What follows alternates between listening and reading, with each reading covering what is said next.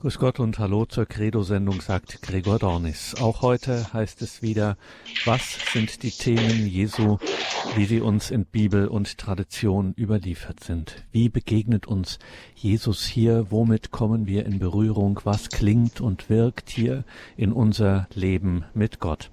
Das erfahren wir heute Abend wieder von Dr. Ricardo Febres Landauro, dem Ehemann und Arzt, dem Familienvater und Missionar von der Jüngergemeinschaft Feuerstrom. Ricardo Febres lebt, betet und arbeitet im spanischen Valencia. Dort ist er uns via Internet zugeschaltet. Hallo und grüß Gott. Guten Abend, Dr. Febres. Halleluja, gepriesen sei der Name des Herrn. Eine Freude, hier mit Ihnen gemeinsam zu sein, Herr Dornes, und mit unseren Geschwistern bei Radio Horeb. Dürfen wir mit einem Gebet beginnen? Ein mächtiger Vater, wir danken dir, Herr, für für diese Begegnung, die du uns schenkst.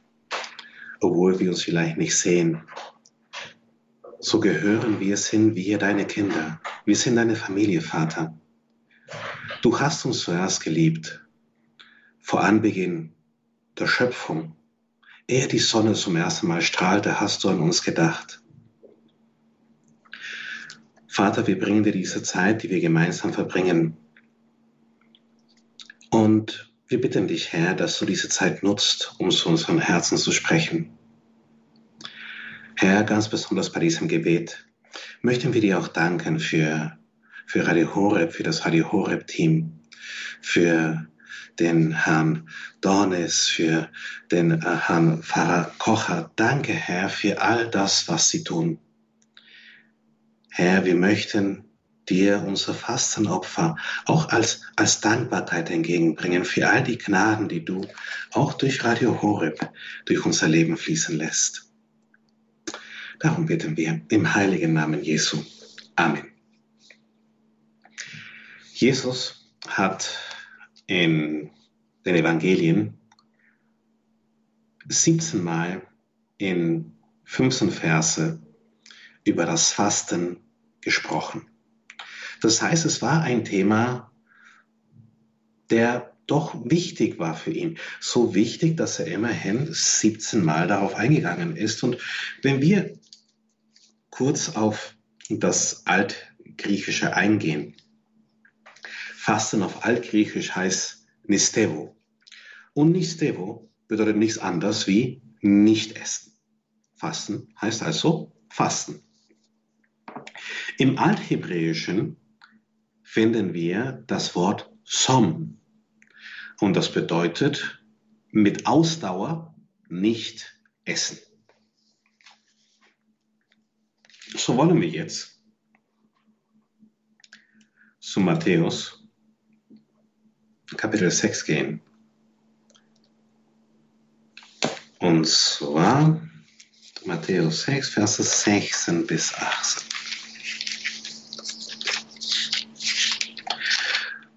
Und da ist ein, ein ganz besonderes Wörtchen da. Wir, wir lesen es gleich.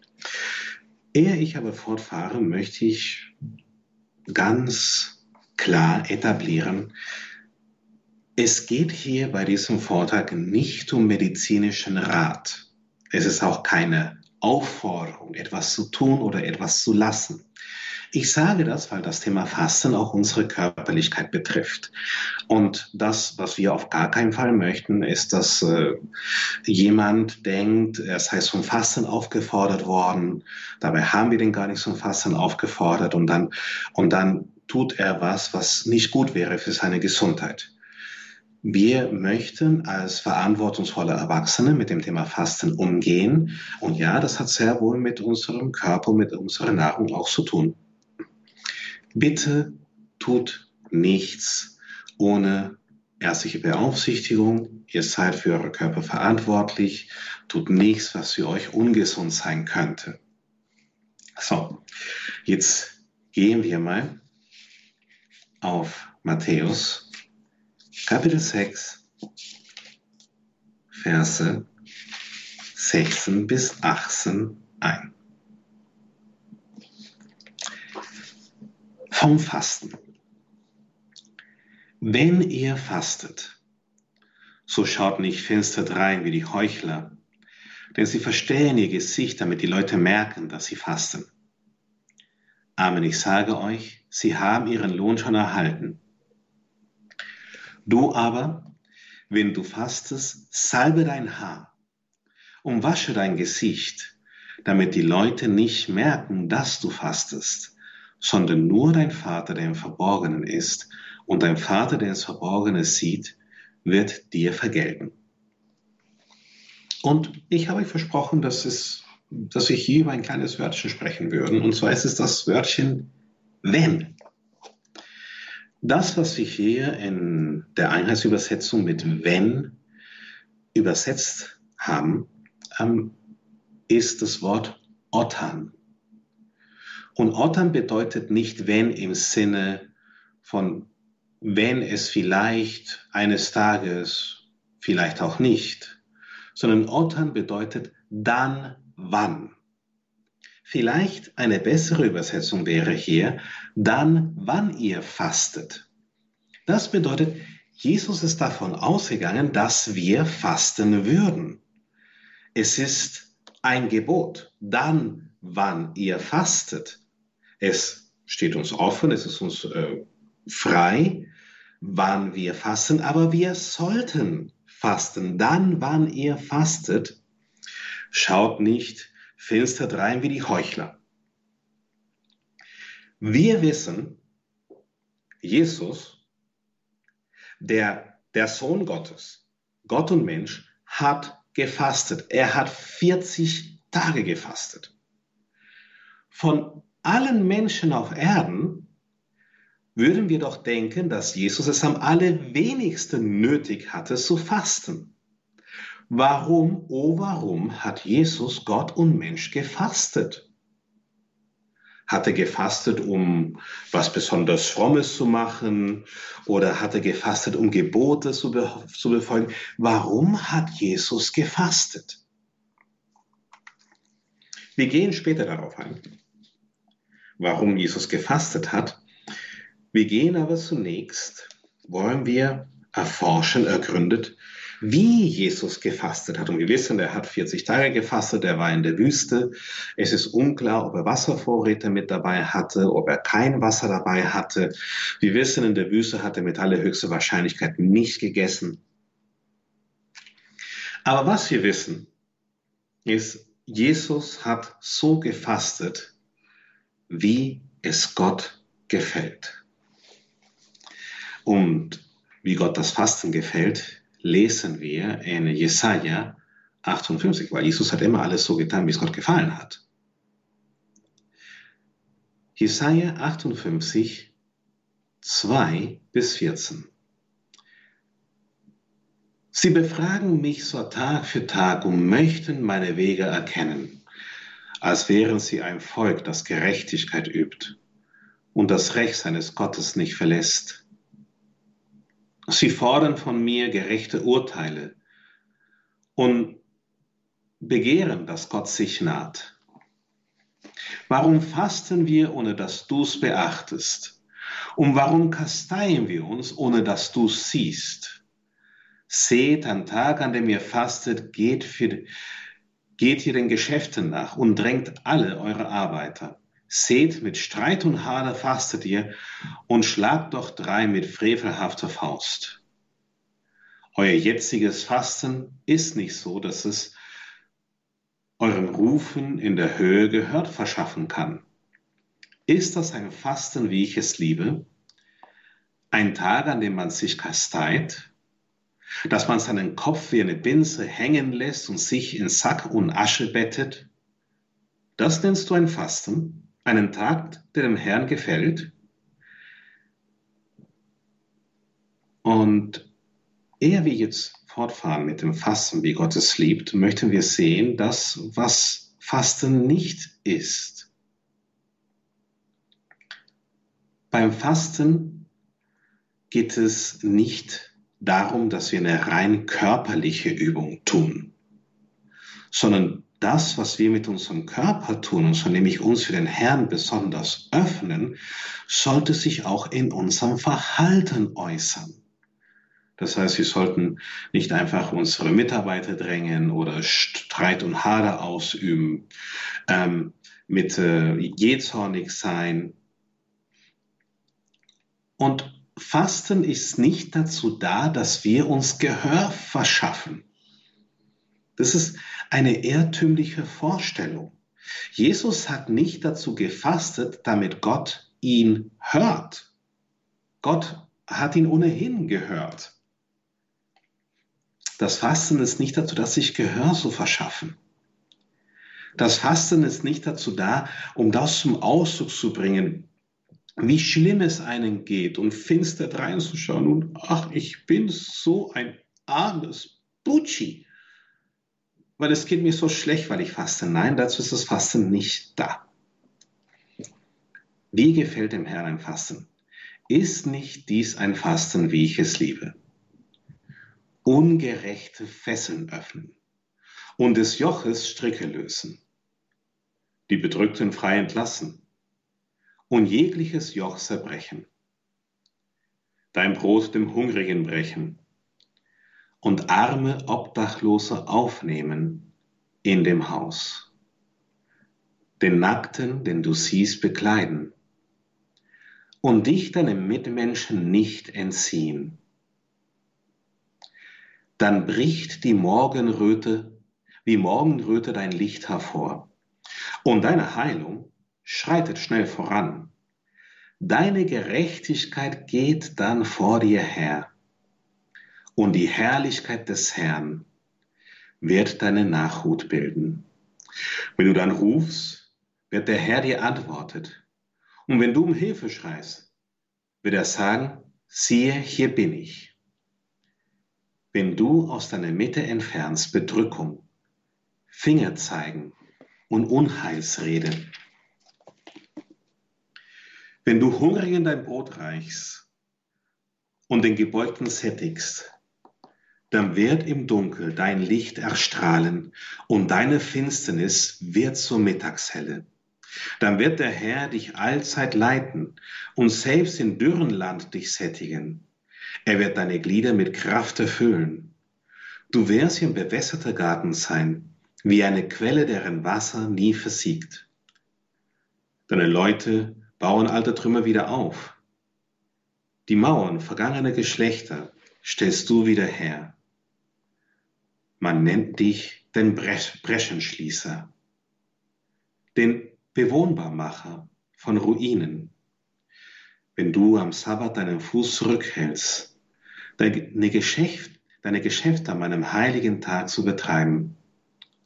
Wenn du den Sabbat eine Wonne nennst und den heiligen Tag dem Herrn verehrungswürdig. Wenn du ihn ehrst, indem du keinen deiner Gänge machst, keine Geschäfte betreibst und Verhandlungen führst, dann wirst du deine Freude haben am Herrn und ich lasse dich auf den Höhen der Erde dahinfahren und das Erbteil deines Vaters Jakob genießen. Ja, der Mund des Herrn hat gesprochen. Aber Richie, Moment mal, was hat jetzt das Fasten mit, mit dem Sabbat zu tun? Fasten und Sabbat haben alles miteinander zu tun. Aber gehen wir mal zum Anfang dieses Textes. Wir lösen ungerechte Fesseln. Was sind denn ungerechte Fesseln? Was fesselt dich? Was gibt es in deinem Leben, was dich fesselt? Vielleicht sind es die sozialen Medien, die dich fesseln, die dich immer wieder vom Herrn ablenken. Vielleicht sind es ähm, ja Klatsch und Tratsch, die dich fesseln, die dich von der Liebe des Herrn ablenken. Vielleicht ist das, was dich fesselt, eine, eine schlechte Beziehung, eine unsittliche Beziehung, eine Beziehung, wo du weißt, dass sie nicht im Sinne des Herrn ist. Ist es vielleicht eine, eine außereheliche Beziehung, die du nicht haben solltest? Gehst du womöglich fremd und fühlst dich daran gebunden? Was ist es, was dich fesselt? Fühlst du dich an deine Sünde gefesselt? Fasten bedeutet, dass wir die ungerechte Fesseln lösen. Süchte sind Fesseln. Wir haben zuvor ein wunderschönes Zeugnis gehört von einem Alkoholiker, der befreit wurde von diesen Fesseln der Ungerechtigkeit. Ja, Fasten, tatsächliches Fasten, echtes Fasten hilft bei der Bewältigung von Süchten. Ich wiederhole, wenn ihr fasten wollt, schaut zu, dass ihr eurem Körper nichts Ungesundes antut, vor allem wenn ihr unter unterschiedlichen Krankheiten leidet und so weiter. Ja, bespricht es mit einem Arzt. Es ist hier ähm, keine ärztliche Empfehlung. Ich bin hier nicht in meiner Kompetenz als, als Arzt, sondern vielmehr als Bruder im Herrn spreche ich gerne mit euch und teile mein Wissen mit euch über das Fasten. Die Stricke des Joches lösen. Wir wollen die Stricke des Joches lösen. Es gibt so viele Menschen, die so viele Probleme haben, die wir ganz leicht lösen könnten. Ich weiß, ich weiß, welche Werke Radio Horeb vollbringt. Und ich weiß, welche Werke, wenn ich sage Radio Horeb, meine ich jetzt nicht nur das Team im Radio Horeb Studio, sondern ich meine dich und mich, wir sind Radio Horeb. Du, du hörst gerade zu, ja? Du, du bist mit uns Radio Horeb, du gehörst dazu. Wir lösen Probleme auf der ganzen Welt. Wir haben die Fähigkeit, wir haben die Fähigkeit, Länder zu bekehren. In einigen Tagen wird es, werden wir das Marathon haben. Ich möchte nicht zu viel vorwegnehmen, aber wir als Radio Horeb Familie, wir hätten die Möglichkeit, ein ganzes Land wieder zum Herrn zu bringen. Aber ich, ich, ich finde es total aufregend, aber ich muss jetzt meinen Mund halten, sonst erzähle ich viel zu viel und ich möchte nichts vorwegnehmen. Wir können uns dazu einsetzen, die Probleme unserer Nächsten zu lösen. Wie oft schütteln wir den Kopf und sagen, naja, das ist nicht mein Problem. Na, das ist sein Problem, ne? das ist ihr Problem. Das hat nichts mit mir zu tun. Wenn wir doch einfach nur die extra Meile gehen könnten. Und wir wissen, welche Möglichkeiten wir hätten. Und ich spreche nicht nur über Geld. Wir verfügen über Finanzen, selbst die Ärmsten unter uns, selbst die Ärmsten unter uns könnten mit 2,50 Euro den, ähm, den Tageslohn von einem Menschen in der dritten Welt finanzieren und das Überleben einer Familie sichern. Ähm, es geht nicht nur um Finanzen, sondern es geht darum, dass wir anderen zuhören können. Es geht darum, dass wir den anderen Beistand leisten. Es geht darum, dass wir für unsere Mitmenschen da sind und nicht unsere eigenen Probleme in den Vordergrund rücken, sondern dass wir bestrebt sind, ihre Probleme zu lösen. Wie viele Tränen hast du schon in deinem Leben gesehen? Und wie viele Tränen hast du getrocknet? Den Bedrückten die Freiheit zu verkünden, die Bedrückten frei entlassen. Bedrückst du Menschen? Denk mal darüber nach. Ist dein Verhalten für andere bedrückend? Bedrückst du deinen Mann? Bedrückst du deine Frau? Bedrückst du deine Geschwister? Bedrückst du deine Angestellten? Bedrückst du deine Vorgesetzten? Bedrückst du deine Familie? Bedrückst du deine Freunde? Benutzt du deine Beziehungen zu deinen geliebten Menschen als Hebel, um sie unter Druck zu setzen? Versuchst du die Menschen zu manipulieren? Durch diese Bedrückung fesselst du dich nur selbst. Lasse die Bedrückung sein. Denk an deine Mitarbeiter. Sind die Gehälter, die du bezahlst, sind sie fair? Sind sie wirklich fair? Oder hast du deine Mitarbeiter in Bedrückung? Bedrückst du deine Mitarbeiter? Wir möchten Freiheit verkünden.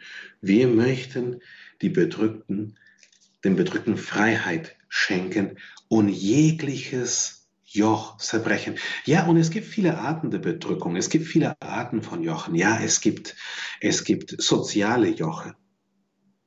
Es gibt sozial, soziale Bedrückung. Wenn wir jemanden verachten, wenn wir jemanden einfach übel nachreden, aus unserer Mitte verstoßen, ablehnen. Wenn wir anderen, wenn wir anderen schwere Joche auftragen und, und ihnen unsere Erwartungen aufbürden und immer wieder uns beschweren und meckern. Es gibt auch spirituelle Bedrückung.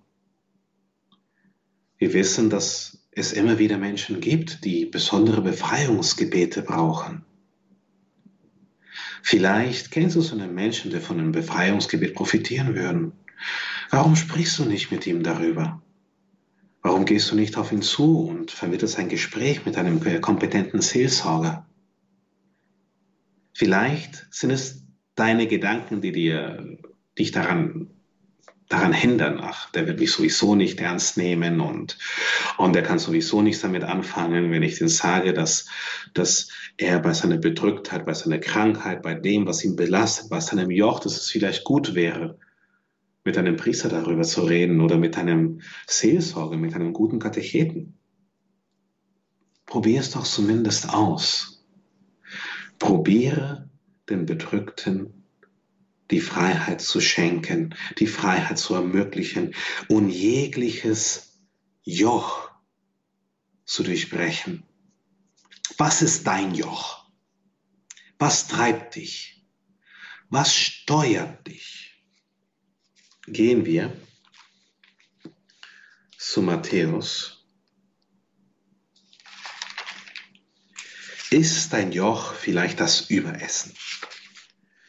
Ist dein Joch die Naschsucht? Dass du von der Schokolade nicht lassen kannst? Ist, ist dein Joch das Streiten oder ist dein Joch, dass du ständig meckern musst? Ist dein Joch das dass du deinem Mann, deine Frau nicht aufstehen kannst? Ist, ist es dein Joch, dass, dass du deinen Vater, deine Mutter nicht besuchen willst, weil sie so garstig zu dir waren? Du kennst dein Joch. Schließe kurz die Augen. Außer du bist gerade beim Autofahren, in dem Fall bitte schließe die Augen nicht. Ich schließe sonst die Augen und, und denke darüber nach.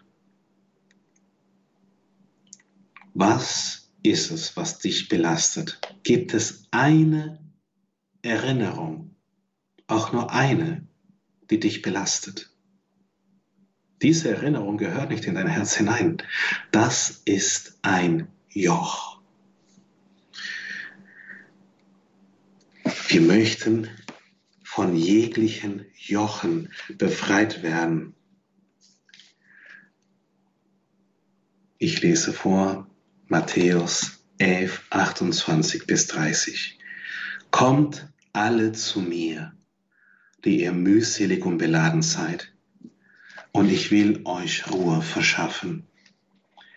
Nehmt mein Joch auf euch und lernt von mir, denn ich bin sanftmütig und demütig von Herzen.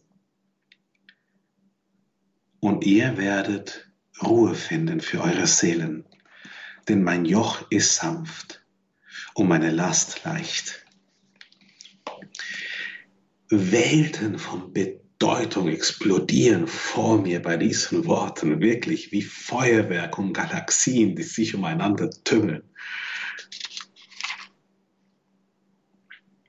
Komm zu mir, die ihr mühselig und beladen seid. Wie oft höre ich das? Ach, Herr Doktor, der Stress, das ist so mühsam. Es ist wirklich so eine Last. Es ist so eine Bürde. Am liebsten möchte ich jedem sagen, der darunter leidet, hier sich gestresst zu fühlen oder sich beladen und äh, belastet zu fühlen, kommt zu Jesus. Aber, aber ich bin nicht gläubig. Egal. Komm zu Jesus. Aber ich habe mit dem Glauben noch nie was anfangen können. Du kannst die Augen schließen. Du kannst sagen, Jesus, bitte hilf mir. Ich bin belastet, ich will jetzt zu dir kommen. Da brauchst du keinen Glauben. Und schau dann, was passiert. Weil er ist deine eigene Person. Er meldet sich dann. Er hilft dir, wenn du mühselig und beladen bist. Es wird hier keine Bedingung gestellt. Bist du mühselig, bist du beladen, bist du gestresst, hast du Lasten und Probleme in deinem Leben, dann bist du qualifiziert. So einfach ist es. Jesus, ich habe Probleme. Bitte hilf mir. Jesus, ich möchte zu dir kommen. Ich brauche Ruhe für meine Seele. Ich hätte gerne Ruhe. Ich will euch Ruhe verschaffen. Und die Ruhe, die Jesus verschafft, ist nicht einfach nur Stille. Die Ruhe, die Jesus verschafft, ist wahrhaftige Ruhe. Er hilft dir dann, das Problem zu bewältigen, das du an ihn heranträgst. Jetzt nehme dein Joch auf dich und lern von ihm. Denn ich bin sanftmütig und demütig von Herzen. Den heiligen Martin von Porres, eine Heilige aus meinem Land, ich, äh, ich verehre ihn sehr, ein, ein großartiger Heiliger. Er war ähm, verstoßen, er war halb Spanier und, äh, und halb Schwarzafrikaner und deshalb, weil er ein Mischling war, wurde er immer wieder von allen abgelehnt. Die Spanier wollten mit ihm nichts zu tun haben, die Afrikaner wollten mit ihm nichts zu tun haben. Und ähm, er ist dann ins Kloster und dort im Kloster wurde er aufgenommen und er war sehr demütig und äh, hat sehr viele Wunder vollbracht. Und, und zwei Theologiestudenten, das war, glaube ich, im 16. Jahrhundert, 15. Jahrhundert, so, war ein Zeitgenosse von der heilige Rosa von Lima, haben ihn gefragt, ähm, was er vom, vom heiligsten Herz Jesu hält. Und äh, der heilige Martin äh, von Porres ähm, sagte, ähm, das Herz Jesu ist Sanftmut und Demut. Weil die Theologen, die haben darüber geschrieben, das Herz Jesu ist es Liebe oder ist das Herz Jesu, ist es, ist es die Frömmigkeit oder das Herz Jesu, ist es, ist es die Barmherzigkeit. Und da sagte Martin von Porres, es ist die Demut und die Sanftmut. Weil das einzige Mal, dass Jesus selbst über sein heiligstes Herz gesprochen hat. Das ist der Statement Jesu über das heiligste Herz Jesu, ist Sanftmut und Demut. Und viele Menschen verwechseln Demut mit Selbsterniedrigung. Demut hat mit Selbsterniedrigung nichts zu tun. Demut ist nicht Selbsterniedrigung. Demut ist Erhöhung Gottes über dich selbst. Wenn du Gott und deinen Nächsten eben die besondere Liebe schenkst. Gott über allen Dingen, deinen Nächsten so wie dich selbst. Das ist Demut. Wenn du Gott mehr vertraust, wie deinen eigenen Überzeugungen, wie, wie deinen eigenen logischen Gedanken, wenn, wenn Gott für dich die allererste Bezugsperson ist, das ist Demut. Demut ist, wenn du dich dazu entschließt, Jesus nachzufolgen und ihm Gehorsam zu leisten. Demut ist es, wenn wir dem Papst, wenn wir der Kirche Gehorsam leisten. Das ist Demut. Das ist nicht Selbsterniedrigung, das ist Demut im, im Sinne des Erfinders.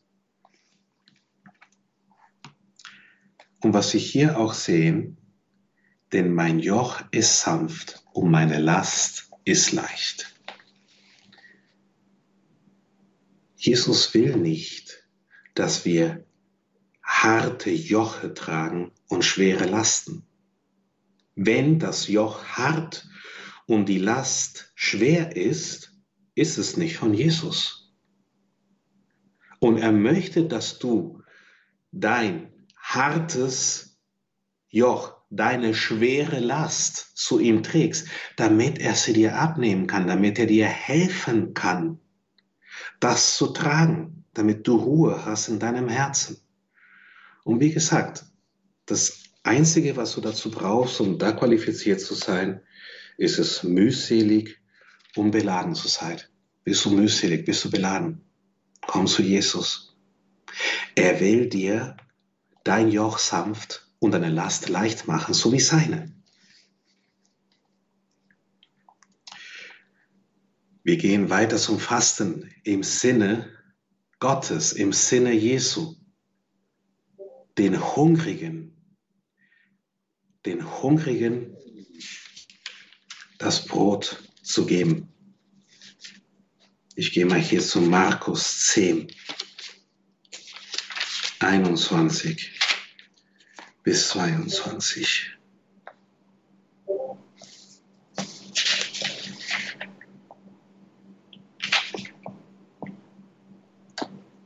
Markus Kapitel 10. Ich fange an mit 17. Als er sich auf den Weg machte, lief jemand auf ihn zu, fiel vor ihm auf die Knie und fragte ihm, guter Meister, was muss ich tun, um das ewige Leben zu erlangen?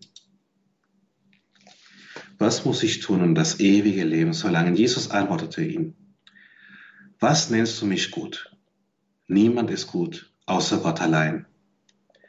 Die Gebote kennst du. Du sollst nicht töten, du sollst nicht Ehe brechen, du sollst nicht stehen, du sollst kein falsches Zeugnis geben, du sollst niemanden berauben, ehre deinen Vater und deine Mutter. Er antwortete ihm, Meister, das alles habe ich von meiner Jugend an befolgt. Da sah Jesus ihn an, gewann ihn lieb und sagte zu ihm, eines fehlt dir noch. Geh, verkaufe alles, was du hast, umgib es den Armen, so wirst du einen Schatz im Himmel haben. Dann komm und folge mir nach. Bei diesem Wort wurde der Mann betrübt und ging traurig davon, denn er besaß viele Güter. Gib alles. Und ja, es ist jetzt kein finanzieller Rat und es ist auch keine ärztliche Aufforderung, es ist nichts dergleichen. Aber das waren die Worte Jesu. Wenn du mir nachfolgen willst, gib alles. Hör nicht auf zu geben. Interessant ist, was dann geschah. Da blickte Jesus um sich und sagte zu seinen Jüngern, wie schwer werden die Reichen in das Reich Gottes kommen. Die Jünger aber erschraken über seine Worte. Da wandte sich Jesus noch einmal an sie und sagte, Kinder, wie schwer ist es, in das Reich Gottes zu kommen? Leichter geht ein Kamel durch das Nadelöhr, als dass ein Reich in das Reich Gottes gelangt. Da erschraken sie noch viel mehr und sagten zueinander, wer kann dann gerettet werden? Also offensichtlich waren die Jünger gar nicht so arm. Sie, sie sind da erschrocken. Sie dachten, oh je, wir haben Geld. Wir, wir kommen nicht in das Reich Gottes. Jesus blickte sie an und sagte, bei Menschen ist das unmöglich, doch nicht bei Gott, denn bei Gott ist alles möglich. Das heißt, bei Gott ist es auch möglich, dass Reiche in das Reich Gottes kommen. Da sagte Petrus zu ihm, siehe, wir haben alles verlassen und sind dir nachgefolgt. Jesus antwortete, Amen, ich sage euch, niemand hat Haus, Brüder, Schwestern, Mutter, Vater, Kinder oder Äcker um meinetwillen und um des Evangeliums willen verlassen, der nicht hundertfach jetzt in dieser Zeit Häuser, Brüder, Schwestern, Mütter, Kinder und Äcker erhält wenn auch unter Verfolgungen und der künftigen Welt das ewige Leben. Viele aber, die jetzt die Ersten sind, werden die Letzten sein und die Letzten die Ersten.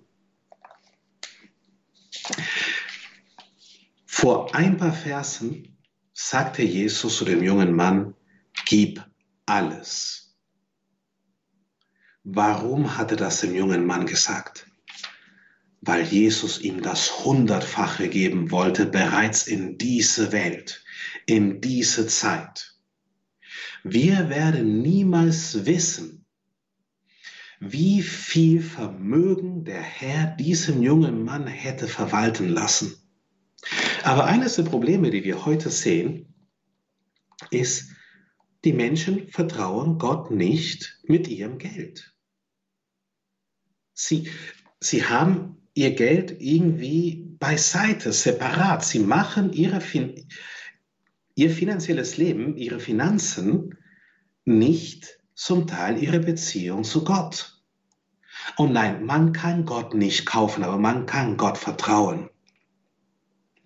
Ich kann mich erinnern, vor einiger Zeit, vor einiger Zeit habe ich beschlossen, allen Menschen, die mir was schuldig sind, die Schuld zu vergeben. Und ich möchte jetzt nicht über Zahlen sprechen, weil dann ähm, kommt es sehr schnell so rüber, als ob ich prahlen würde. Und das möchte ich nicht. Aber es ist egal, ob es jetzt ein Cent war oder ob es 250.000 Euro waren, Euro waren, ist absolut unerheblich. Ich habe mich dazu entschlossen, Herr, es steht im Vater unser, wir vergeben unseren Schuldigen, vergebe uns unsere Schuld, wie auch wir vergeben unseren Schuldigen. Ich habe einmal in Schuldigenbriefe geschrieben, die Schuld ist erlassen. Ich habe den Betrag auf eine andere Art und Weise über andere Kanäle eins zu eins vom Herrn bekommen. Absolut überraschend. Und ich gehe jetzt bewusst nicht darauf ein, wie das geschehen ist, denn der Herr hat bei jedem Einzelnen von uns andere Wege und andere Möglichkeiten. Wir müssen alles in unserem Leben, und das ist Fasten, zum Gegenstand unseres Vertrauens zu Gott machen. Ich gehe mal zu Markus Kapitel 12, 41 bis 44. Und das ist der Grund, denke ich, warum ähm, Jesus sagte, dass es sehr leicht oder viel leichter für die Armen in das Reich Gottes zu gelangen wie, wie für die Reichen. Das Opfer der Witwe. Er setzte sich dem Opferkasten gegenüber und sah zu, wie die Leute Geld in den Opferkasten warfen. Viele Reichen warfen Vieh hinein. Da kam eine arme Witwe und warf zwei Lepta hinein. Das ist ein Quadrans, also äh, übersetzt sind das sowas wie 20 Cent, zwei 10 Cent Stückchen. Da rief er seine Jünger zu sich und sagte zu ihnen, Amen, ich sage euch, diese arme Witwe hat mehr in den Opferkassen hineingeworfen als alle anderen. Denn alle haben nur von ihrem Überfluss gegeben, sie aber hat in ihrer Armut alles eingeworfen, was sie zum Leben hatte. Und das ist eine Herausforderung. Eine Herausforderung an dich und du kannst diese Herausforderung annehmen und du kannst sie auch ablehnen. Niemand zwingt dich zu nichts. Hast du dem Herrn schon so viel gegeben, dass du ihm hast vertrauen müssen? Jenseits dessen, was sich für dich als sicher angefühlt hätte? Ich habe es getan und er hat für mich gesorgt. Diese Witwe hat mehr gegeben, wie sie sich hätte leisten sollen. Sie hat das gegeben, was sie hatte. Es ist die gleiche Geschichte wie in 1. Könige Kapitel 17. Wir gehen zu 1. Könige Kapitel 17. Und die Hand des Herrn ist nicht zu kurz. Wir beten einen Gott an, der über Raum und Zeit ist. Wir beten einen Gott an, der nicht an die natürlichen Gesetzmäßigkeiten gebunden ist. Wir beten einen Gott an, der alle, alle, wirklich alle Asse in den Händen hält. 1. Könige, Kapitel 17. Nach einiger Zeit aber vertrocknete der Bach, da war äh, der, der Prophet Elijah und es war eine Dürre und er hatte nichts mehr zu essen. Daher ging das Wort des Herrn an ihm, weil Elijah nichts mehr zu essen hatte.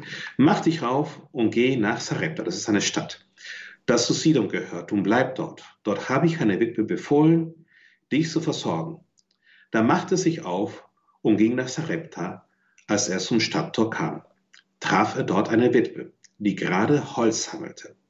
Er sprach sie an und sagte, hol mir doch in einem Krug ein wenig Wasser zum Trinken. Als sie hinging, um es zu holen, rief er ihr nach, bring mir doch auch ein bisschen Brot mit. Da erwiderte sie, so wahr der Herr dein Gott lebt. Ich habe nichts Gebackenes, sondern nur noch eine Handvoll Mehl im Topf und ein bisschen Öl im Krug. Gerade sammle ich hier ein paar Stücke Holz, dann will ich heimgehen, um für mich und für meinen Sohn etwas zum Essen zu bereiten und dann sterben. Elijah aber antwortete ihr, fürchte dich nicht, geh hin, tu wie du gesagt hast, nur mach mir zuerst einen kleinen Fladen und bring ihn mir heraus. Für dich aber und deinen Sohn mach danach einen. Denn so spricht der Herr, der Gott Israels, der Mehltopf soll nicht leer werden und der Ölkrug nicht versiegen, bis zu dem Tag, an dem der Herr Regen fallen lässt auf dem Erdboden. Da ging sie hin und tat, wie Elijah gesagt hatte. Und sie hatten zu essen, sie und ihr Sohn. In der heutigen Zeit wären wir empört darüber. Die arme Witwe, die sagt, sie hat nichts mehr zu essen, sie geht dann nach Hause und stirbt. Und der hat allen Ernstes die Frechheit, ihr zu sagen, gib mir das, was du zum Essen hast. Weil dein Mehlkrug wird nicht versiegen, hier dein Mehltopf wird nicht versiegen und der Wassertopf wird auch, der Ölkrug wird auch nicht versiegen und es wird immer zu, zu essen geben. Was hätte die Witwe sagen sollen? Hey Junge, du spinnst. Sag mal, wer bist du? Ich kenne dich gar nicht. Du kommst aus der Wüste hierher, siehst ein bisschen vielleicht so aus wie der Mann, den ich im komischen Traum gesehen habe gestern Abend. Warum soll ich dir das Letzte zum Essen geben, was ich habe? Schau, dass du dich schleichst. Bettel mich nicht an, ich bin zu arm, um angebettelt zu werden. Das hätte die Reaktion der Witwe sein sollen. Aber sie hat alles gegeben. Sie hat alles gegeben, genauso wie die Witwe in Markus 12, 41, 44. Was hat sie gegeben? Sie hat so viel gegeben, dass sie dem Herrn vertrauen musste. Und das ist das Problem. Die Reichen geben so viel, dass sie nicht vertrauen müssen. Aber für die Armen ist es ganz leicht, weil sie haben sowieso nicht viel. Und dann geben sie und sagen, Herr, sorge du. Du weißt, du kennst meine Situation. Und dann geschehen Wunder. Wie oft habe ich das gesehen? Die wundersame Nahrungsvermehrung. In, Im Bethlehem-Kloster, in der Kinderalm. Die, die Ordensschwester Sie hatten keine Tomate für die Bolognese-Soße, weil sie vergessen hatten, die Tomaten einzukaufen. Die Schwester macht die Speisekammer auf, aus dem Nichts ist plötzlich ein Korb voll Tomaten da. Der Herr sorgt für seine Kinder, aber wir müssen mit Vertrauen seine Fürsorge empfangen. Dein Licht bricht hervor. Dein Licht bricht hervor. Wenn wir fasten, können wir auf einmal schneller, geschwinder, heller, ähm, treffsicherer denken. Unsere Entscheidungen, sie, sie, sie fließen uns von der Hand in Bezug auf die Arbeit, in Bezug auf die Wohnung, in Bezug auf Partnerschaft, in Bezug auf Kinder, in Bezug auf Berufung. Stehst du vor einer schweren Entscheidung? Faste. Deine Heilung schreitet schneller voran. Markus 9. Herr, hilf meinem Unglauben. Wovon spricht der Herr? Wir können den Unglauben durch Fasten und Gebet bewältigen. Die Jünger Jesu haben gefastet. Sie haben gefastet, nach, nach Pfingsten haben sie gefastet. Sie haben vor Pfingsten gefastet. Sie haben nach Pfingsten gefastet. Warum? Sie haben Rat gebraucht. Sie haben äh, gute Entscheidungen gebraucht. Sie haben es gebraucht, dass das Licht des Herrn. Was ist dein Licht? Jesus ist dein Licht. Willst du, dass Jesus aus deinem Herz hervorbricht? Dann faste. Deine Gerechtigkeit geht vor dir her. Wer ist deine Gerechtigkeit? Jesus ist selbst deine Gerechtigkeit. 1. Korinther, ähm, 1. Äh, Korintherbrief, Kapitel 1, Vers 30. Jesus ist deine Gerechtigkeit. Soll vor dir hergehen. Wenn wir fasten, geht Jesus vor uns her und die Herrlichkeit Gottes geht uns hinterher. Woran denken wir? Wir denken an König David, ein Mann, der viel gefastet hat. Was hat der König David geschrieben? Der König David hat geschrieben,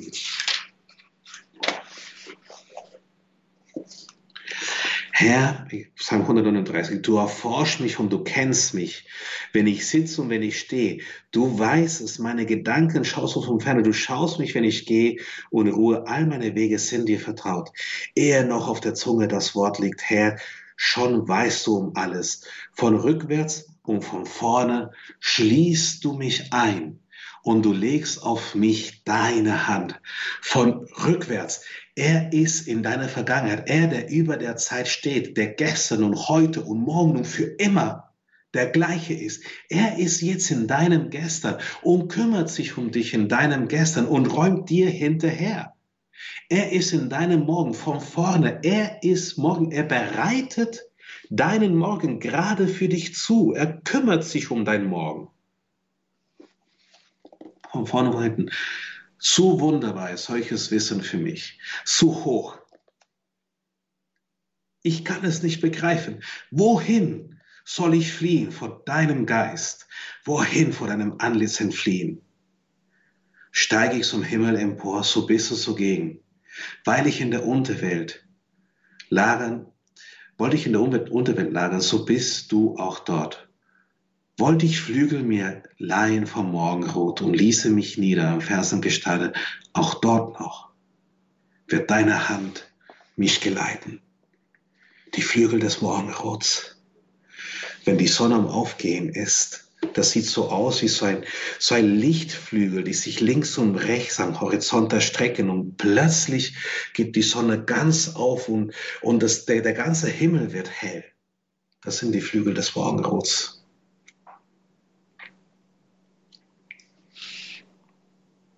Die Herrlichkeit Gottes geht dir hinterher.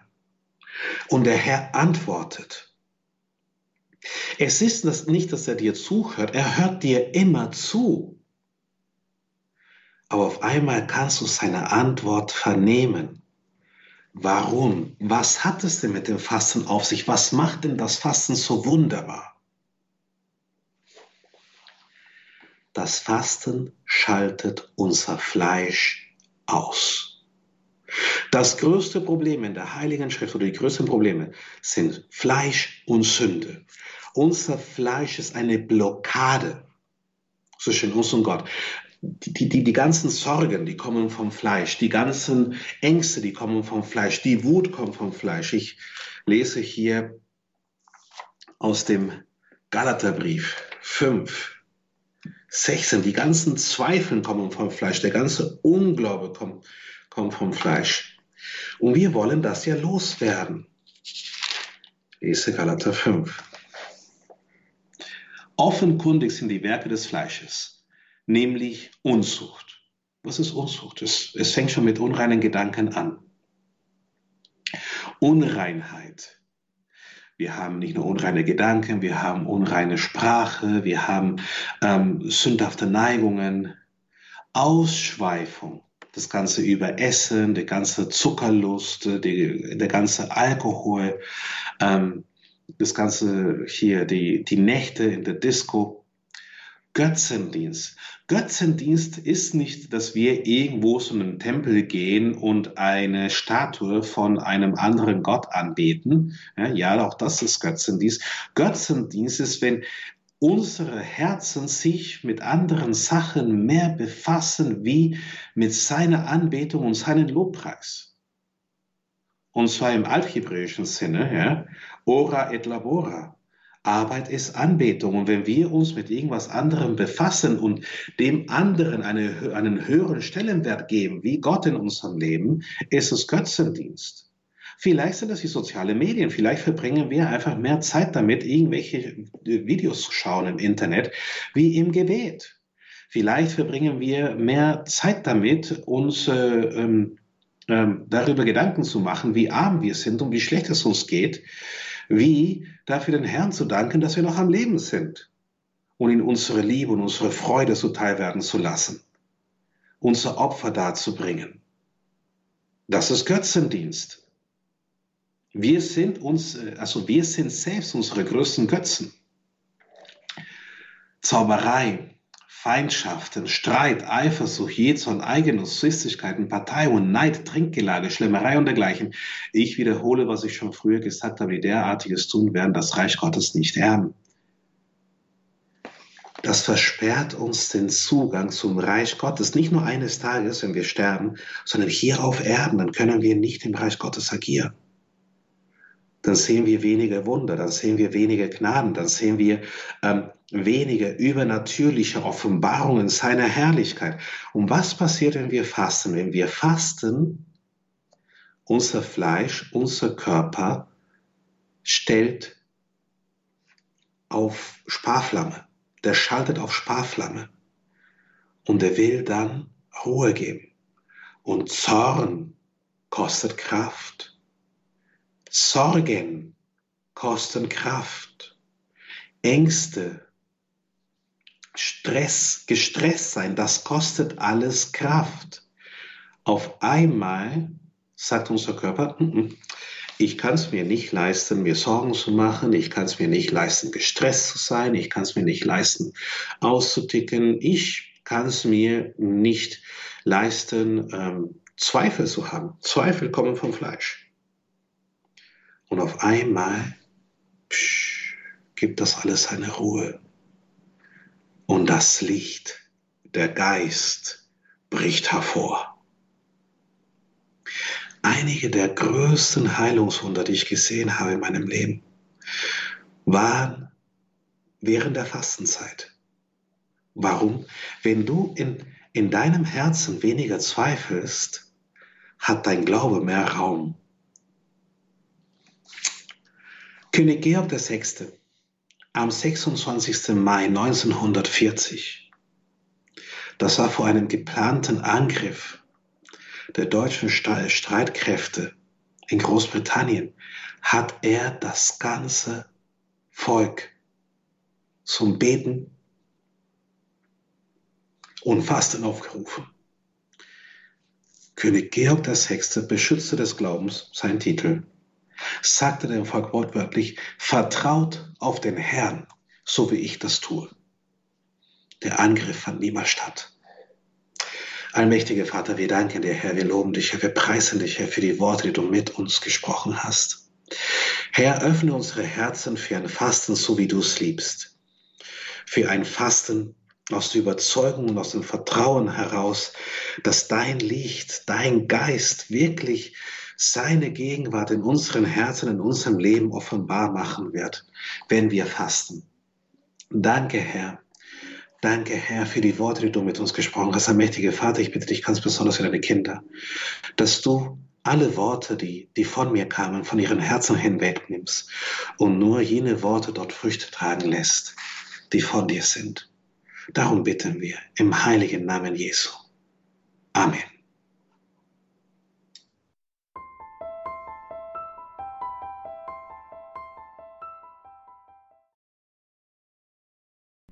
Das Fasten war Thema heute in der Credo-Sendung bei Radio Horeb ihrer christlichen Stimme in Deutschland. Wir hörten wieder den Arzt und Missionar Dr. Ricardo Febres Landauro vom Missionsportal Feuerstrom. Das haben wir auch verlinkt, diese Jüngergemeinschaft Feuerstrom, in den Details zu dieser Sendung im Tagesprogramm auf horeb.org. Und versteht sich von selbst, diese Sendung wird in Kürze auch in unserer Mediathek online abrufbar sein, in unserem Podcast-Angebot.